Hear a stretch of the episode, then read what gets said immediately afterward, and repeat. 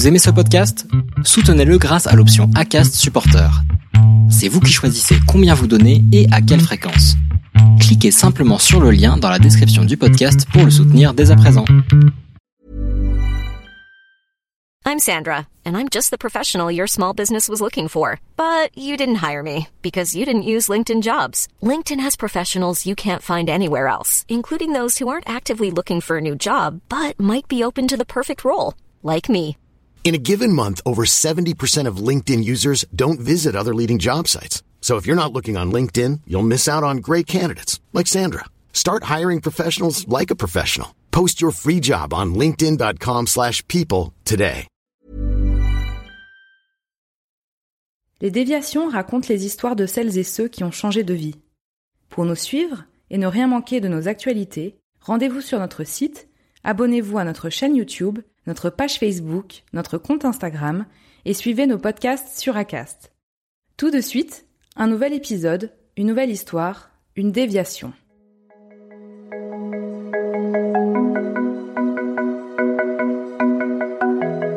Ils sont trois. Trois à goûter chaque jour à la montagne pour ce qu'elle a de plus authentique. Cette montagne, ils la vivent différemment, avec singularité et passion.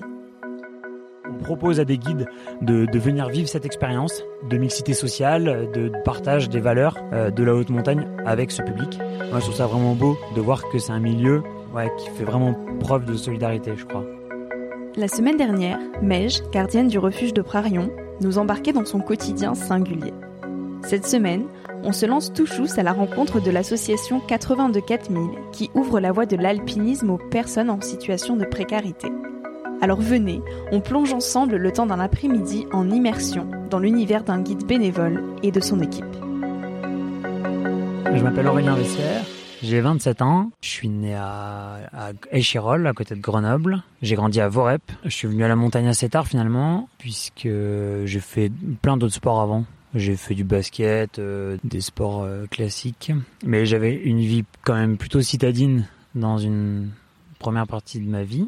Je dirais que c'est euh, mon finalement mon faible niveau scolaire qui m'a amené à la montagne. À la fin du collège, euh, j'étais pas hyper scolaire, je crois. Et puis euh, ça, ça marchait pas très bien le cadre qui est imposé par l'école. Et du coup, j'ai cherché un peu une motivation à côté de l'école parce que je suis, pas allé en, en seconde générale. Et donc j'ai fait pas mal de stages pour voir un peu ce qui pouvait me plaire, notamment un stage avec les, pisteurs de, de Champs-Rousse. Ben, c'est un petit peu un déclic à ce moment-là. Ça fait que j'ai cherché euh, un, lycée qui pouvait correspondre et du coup je me suis orienté euh, vers euh, le lycée de, Saint, de Saint-Michel de Maurienne. Et puis ensuite, j'ai fini mon, lycée à Chamonix. Voilà, c'est des, lycées qui sont avec une biqualification en montagne et du coup qui libèrent un petit peu du, du temps à des jeunes euh, motivés pour euh, découvrir la montagne, en plus du cursus euh, scolaire. Moi, j'étais pas du tout grimpeur ni ni skieur. Du coup, c'est dur dans un premier temps de, de s'imaginer. Donc, à la base, les métiers en montagne, c'était plutôt un rêve, et puis ensuite, eh ben, ça se construit petit à petit. Ouais, j'ai, j'ai, je voulais être pisteur au départ, et puis l'arrivée à Chamonix pour moi, c'est un déclic dans ma pratique parce que ici les, montagnes sont euh, en ouvrant la porte, elles sont là, et puis euh, elles sont accessibles. Il y a une grosse motivation, il y a beaucoup de monde. Voilà, on, sait un peu comment ça se passe à Chamonix, et donc du coup, ben là, j'ai, augmenté vachement ma pratique. Et puis de fil en aiguille, euh, j'en suis venu à passer le, le, guide. J'ai passé le probatoire à 23 ans. C'est des épreuves qui sont un petit peu longues, qui s'étalent sur deux semaines. Je vais pas rentrer dans le détail, mais en gros, euh, ils demandent d'a- d'avoir un niveau euh, euh, satisfaisant sur euh, tous les terrains qu'on rencontre en montagne.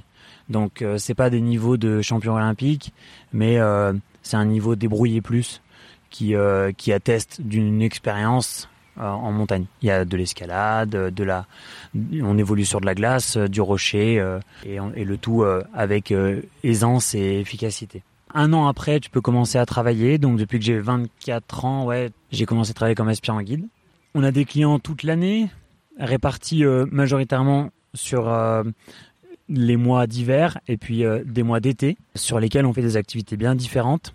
L'hiver, on fait plutôt euh, des journées de, de ski hors piste, de ski de randonnée, un petit peu de cascade de glace ou des ou, ou- voilà d'escalade glaciaire. Mais euh, la majeure partie du travail l'hiver, c'est quand même du ski. Là, c'est une clientèle euh, qui a envie de de partager un moment avec un professionnel qui connaît le terrain et euh, qui est capable en une journée d'emmener des gens skier dans des belles pentes, des beaux endroits, euh, découvrir aussi un, bon restaurant. Et l'été, on a des clients qui souhaitent souvent qu'on des qu'on des rêves en fait, qui veulent qui rêvent d'un sommet, qui rêvent de se dépasser. J'ai l'impression que que c'est souvent ça quand même la la, la motive. Et donc ils font appel à nous euh, pour qu'on soit euh, à la réalisation. C'est des gens euh, qui n'ont pas les capacités ou qui n'ont pas euh, envie d'avoir les capacités de se déplacer en haute montagne, mais euh, qui ont ce rêve-là. Et donc voilà, nous on, essaye de de réaliser correctement en sécurité avec eux. Et la relation, elle se construit petit à petit. Disons qu'il y a des, il y a des clients qu'on verra qu'une seule fois, avec lesquels on va sur un sommet, ils se rendent compte que c'est peut-être pas pour eux. Et puis il y a des clients qu'on va garder sur euh, des années. Euh, moi, j'ai pas encore l'expérience pour euh, pour pouvoir témoigner vraiment de ça, mais je le vois euh, via des collègues. Et ça, c'est des, relations presque parfois qui deviennent des relations d'amitié très fortes. Je, dirais par contre que avec tous les clients, le client d'un jour comme le client de 10 ans, on, rentre très vite dans l'intime avec eux parce qu'on est on, sort de leur quotidien et puis euh, on va dans un environnement qu'ils maîtrisent plus euh, où ils ont des émotions qui peuvent arriver qui sont qui sont fortes. Et du coup quand t'as pas l'habitude de les gérer et ben tu rentres vite dans l'intime avec les gens voilà. Ils ont peur euh, ils ont ils peuvent avoir de de, de l'appréhension donc donc assez rapidement quand même ouais on est dans une dans une relation de, proximité avec eux je, je crois que ce qui me plaît en premier c'est quand même euh, ces relations qu'on arrive à créer avec les gens. Parce que finalement euh, j'ai gardé une pratique amateur euh, forte. Et donc quand je quand je vais travailler avec des clients j'ai pas envie de faire de la montagne. J'ai envie de partager la montagne avec eux de leur faire vivre une expérience de, de que eux puissent peut-être se dépasser je crois que j'aime bien euh, vivre ça avec les gens le fait euh, de les emmener un peu dans le dans le, dépassement et, euh, et puis quand j'ai envie de faire de la montagne, j'y vais pour moi avec avec mes copains quoi. Donc je dirais que ce qui me plaît dans de guide, oui, c'est de partager la montagne, mais c'est pas de pratiquer la montagne. Pour l'instant, en tout cas, peut-être ça viendra plus tard, mais c'est des courses que j'ai envie de partager avec ces clients-là, mais c'est pas des courses que que j'irai faire de mon plein gré avec des copains, parce que souvent je les ai déjà fait ou ou c'est euh, ou c'est des courses qui qui m'attirent pas spécialement dans ma pratique euh, amateur. Mais du coup, ça s'est séparé de ma pratique pro, où, elle, euh, pour le moment en tout cas, j'ai vraiment la motivation de, partager ces moments-là.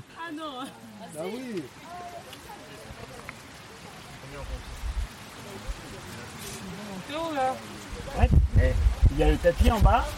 Si jamais tu sens plus. Il y a quand même euh, une envie de, de se dépasser, d'aller chercher un, des moments qui sont quand même difficiles et au final, je pense qu'ils éloignent un petit peu euh, de la de la société. Je crois qu'il y a quand même un, à chaque fois c'est des aventures un peu entre parenthèses quand même. Quand on part euh, avec les copains pratiquer l'alpinisme ou les, des voies qu'on a envie de faire, j'ai vraiment l'impression assez régulièrement de, de faire une parenthèse quoi. On est on n'est pas dans les mêmes problématiques. Une parenthèse où on a le droit de prendre des risques, où on a le droit de faire le chemin qu'on a envie de faire. Et, je pense que la montagne, elle permet ça, ouais, quand même. Vous arrivez à faire 900 mètres de dénivelé Ok. L'été, en tout cas, la majeure partie du temps, on a euh, baudrier, casque, euh, crampons, piolets. On évolue sur différents terrains. Parfois c'est de la neige, euh, parfois c'est des glaciers, euh, parfois on va grimper sur des rochers. Et souvent, je dirais, il n'y a, y a pas de règle, mais la sortie un peu classique, c'est quand même une journée où on va déjà quitter la vallée, prendre de l'altitude et euh, souvent passer la nuit dans un refuge. C'est- souvent comme ça que ça se passe. Donc cette première journée, elle a de l'importance, même si à Chamonix, c'est assez spécifique parce que ça peut être euh, un moment où on s'évade hyper rapidement aussi via les remontées mécaniques. Mais euh, même si euh, ça change la durée, voilà, il y a quand même une journée où on va prendre de l'altitude. Et le lendemain, eh ben, souvent c'est plutôt consacré à la réalisation du sommet. Et donc là, il y a souvent on part très tôt le matin parce que la montagne, elle est souvent en meilleures conditions quand il y a des bonnes conditions de regel et tout ça. C'est pour ça qu'on part tôt le matin, souvent à la lueur de la, frontale. On va faire la marche d'approche, se rapprocher du sommet, et puis ensuite gravir une voie, facile ou difficile, atteindre le sommet, descendre, et retourner au refuge. Parfois on redort une deuxième nuit parce que c'est nécessaire si la course a été longue, puis parfois on rentre euh, tranquillement en vallée dans la, même journée. L'asso elle est créée en 2012 à Briançon par un groupe d'alpinistes euh, qui a eu l'envie ou le rêve de partager euh, l'alpinisme avec euh, les plus démunis. À Briançon, elle a, elle a vraiment grossi cette association parce que je, pense que son projet il fait vraiment écho. Et donc euh, aujourd'hui, elle est à, elle est à maturation là-bas. Elle a, ils organisent déjà entre 15 et 17 stages par an. Enfin, c'est un, ça marche vraiment très bien. Ils ont un, réseau de 60, euh, une soixantaine de bénévoles. Ça, roule. Enfin, le, projet a vraiment fait écho. Ils ont eu un projet en fait euh, d'essaimage de l'association en Haute-Savoie. C'est là que que j'interviens. Moi, j'ai découvert l'association en 2017. La première année en fait où j'ai travaillé en tant qu'aspirant guide. Euh, moi, j'ai connu l'association via Christophe Moulin, euh, qui était mon coach à l'époque dans les équipes de la Fédé, qui m'avait parlé de, de cet asso et moi j'ai adhéré rapidement au projet. Et donc j'avais déjà euh, fait des journées en tant que guide bénévole. Donc je connaissais, euh, je connaissais un petit peu le fonctionnement et je m'étais euh, tout de suite très bien entendu avec l'équipe. Euh, c'est des gens très chaleureux et euh, ouais, on a eu un, un, un super feeling. Enfin, j'ai eu un super feeling avec l'association. Le projet m'a m'a interpellé.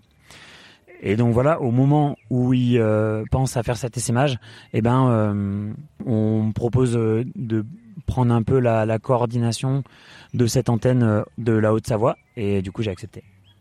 L'association, elle propose à des personnes en situation euh, de pauvreté de venir à la montagne et de découvrir l'alpinisme sur un stage d'une semaine.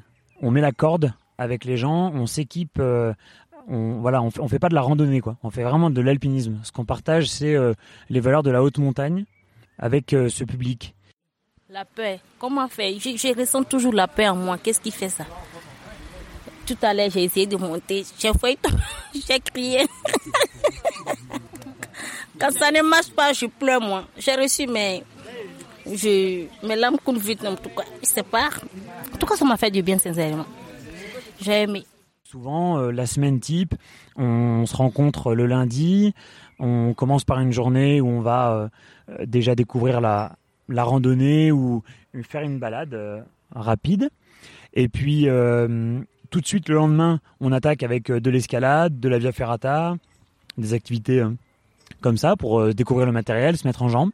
Et puis, sur la fin de la semaine, sur, souvent sur trois jours, eh bien, on va vivre l'expérience l'expérience d'une découverte de la haute montagne qu'on a euh, classiquement dans notre métier de guide. Et puis euh, ben là, on fait euh, le même, ce même boulot, mais euh, avec des gens qui, il y a quelques semaines auparavant, avaient même pas idée que qu'il y avait un, paysage pareil qui existait en, France en fait ici. Les guides chez 82 4000 sont viennent en tant que bénévoles. Donc il y a il y a un groupe de bénévoles qui aident à l'organisation de la semaine. C'est des gens qui sont très importants et qui épaulent vraiment l'association sur euh, son organisation opérationnelle. Je m'appelle euh, Béatrice. On m'appelle plus souvent Béa. J'ai 59 ans. Je viens de la région parisienne, proche de Versailles. Et euh, j'ai cessé mon activité professionnelle il y a maintenant deux ans. Et depuis un an, j'ai décidé de rejoindre le, bénévolat. Ça fait exactement un an en juin. Je me suis dirigée vers le bénévolat pour les femmes, les femmes et enfants qui étaient en précarité. J'ai eu envie de mettre mon temps libre à leur service.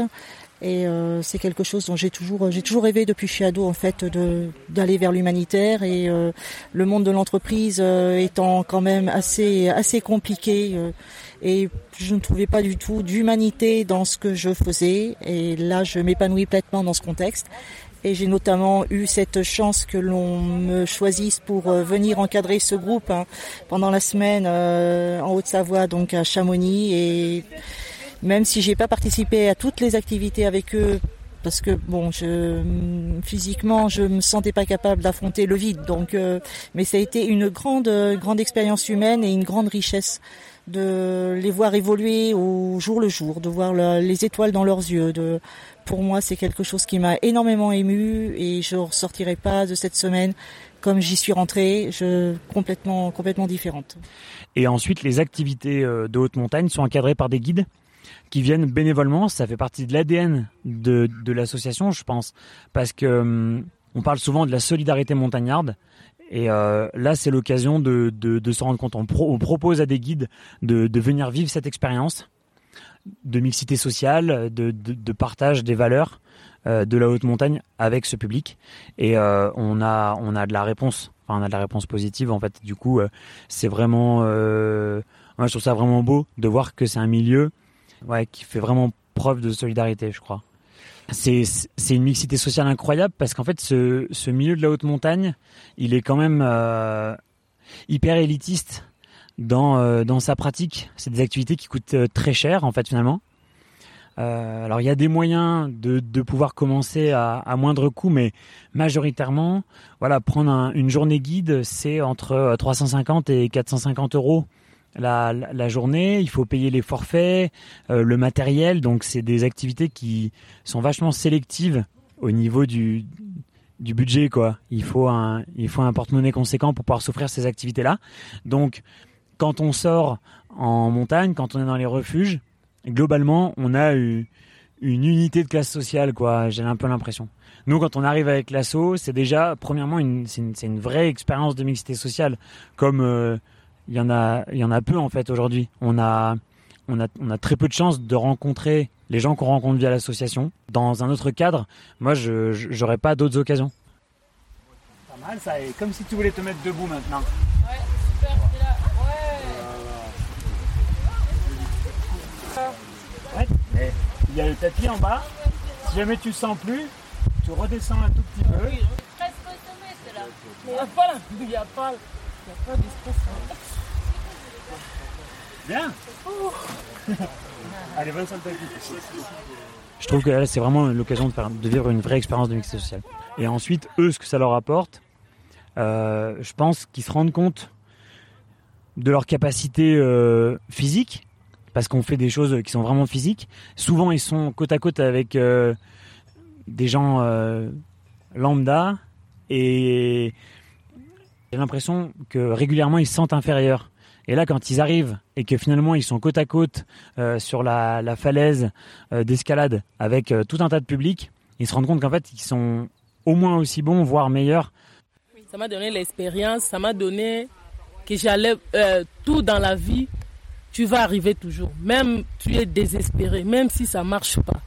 Tu as l'espoir, tu as la force chez toi, dans ton corps, tu as l'expérience avec la foi que tout que je dois faire, je dois gagner tu vas gagner toujours. J'ai vu maintenant que dans la vie, il y a l'espoir.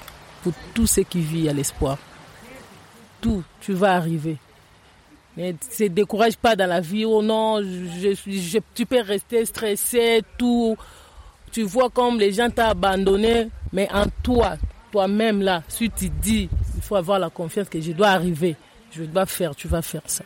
C'est ce que je vis ici avec l'espoir que je vis ici, avec la vie que je vis ici, beaucoup doit changer dans ma vie. Beaucoup. La peur aussi, il faut que j'enlève la peur. Parce que j'ai un problème. Si je vois quelque chose, je vois comme je ne vais pas arriver. Est-ce que je vais arriver? Est-ce que je vais faire ça? Mais c'est que je fais. Tout dans la vie, je dois arriver. T'as plus peur maintenant? Non, jamais. Jamais. Si ça vient, ça va passer. Et donc en fait, déjà, euh, voilà, il y a une prise de conscience de euh, quelle capacité j'ai. Euh, je suis capable de me dépasser et d'aller atteindre un objectif, même si c'est difficile, parce que pour eux, il y a quand même des expériences qui sont qui sont difficiles. Il faut aller en montagne, on a froid, il faut, enfin voilà, il y a pas mal de freins quand même à, faire sauter. Je pense qu'il faut il faut il faut savoir se dépasser. Ouais. Traverse vers la droite. Tu traverses vers la droite en prenant voilà cette prise et puis elle... allez. allez. Tire Mais assez serré. Ça... Ah, à la deux. Ouais. Non, non. C'est- Ouais. Attends, attends, Attends. Bah, vas-y.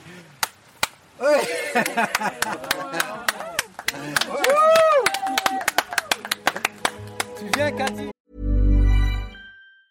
Even when we're on a budget, we still deserve nice things. Quince is a place to scoop up stunning high-end goods for 50 to 80% less than similar brands. They have buttery soft cashmere sweaters starting at $50, luxurious Italian leather bags, and so much more. Plus, Quince only works with factories that use safe, ethical, and responsible manufacturing. Get the high-end goods you'll love without the high price tag with Quince. Go to quince.com slash style for free shipping and 365-day returns. Cet entretien a été proposé et réalisé par Victoria Guillaumont pour les déviations. Si cet épisode vous a parlé, commentez, taguez vos amis et partagez-le avec beaucoup de cœur, de pouces levés et d'étoiles. Les déviations est un média à retrouver sur lesdéviations.fr, Facebook, Instagram, YouTube, iTunes et vos plateformes d'écoute préférées. Les déviations n'ont qu'une vocation, raconter l'histoire de gens qui ont changé de vie.